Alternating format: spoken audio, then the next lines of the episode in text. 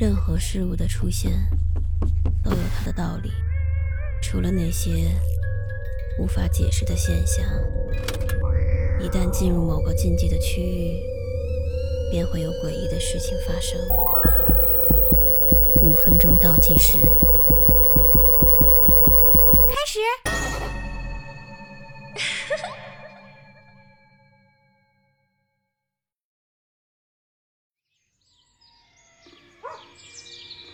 远离了城市的喧嚣，在一位朋友的帮助下，我带着儿子搬进了郊区的一个小农场。朴实友好的邻居，简木桩围成的栅栏，到处都是蝉虫啼鸣，花香四溢。用儿子的话说，这里好像童话书里一样美好而安静。比不了城市的便捷与华丽，这里一切显得质朴而真实。所有的污垢和积尘都会被一场大雨冲刷得不见踪影。伴随着一声巨大的雷鸣，屋里突然停电了，随后窗外的闪电一阵一阵的把整间屋子照得通亮。我知道。这样的天气，意味着接下来是一场巨大的暴风雨。于是赶紧手忙脚乱地关好所有窗户。但八岁的儿子兴奋地尖叫起来，他从来没有见过这么大的风暴，不断期盼着下一次的雷电能比上一次更响亮。就这样。他折腾了很久，最后终于累得倒在床上睡着了。第二天一早，他一边吃着早饭，一边给我形容昨天他看见了好多好多特别亮的闪电，神情里透着骄傲和开心。随后的几天早上，他也告诉了我同样的事儿。虽然不比暴风雨的闪电大，不过他还是能看见一下一下的小闪电。呵呵，小傻帽，昨天晚上我没听见打雷啊，也没下雨呀，哪来的闪电？你做梦来着吧？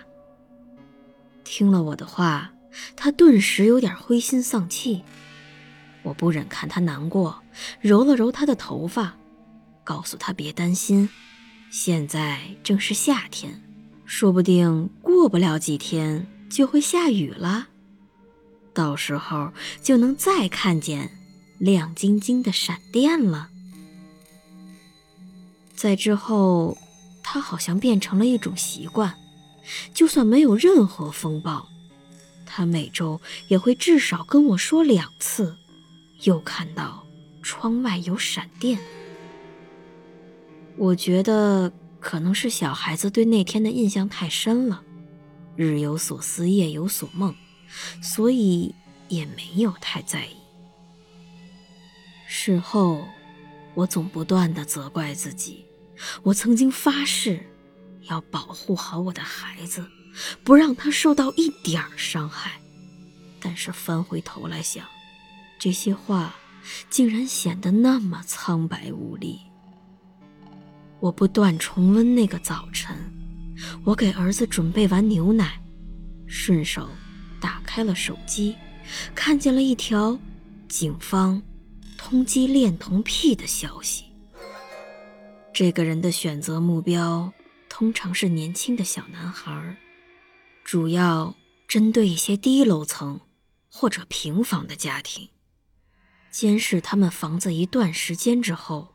晚上趁孩子睡觉的时候，就会从窗户外面偷拍。有时候，甚至还会做一些更恶劣的事情。联想起这些线索，我的心突然猛地一沉。原本我以为这一切都是孩子的想象，现在回想起来，简直是不寒而栗。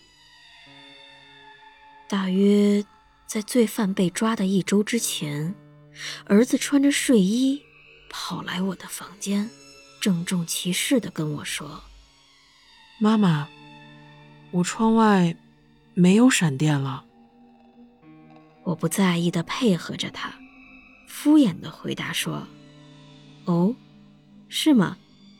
你就是过了那个劲儿，现在就看不见了，对吧？”“是啊。”闪电可能知道我喜欢他，所以他现在在我的衣柜里，变成我一个人的闪电了。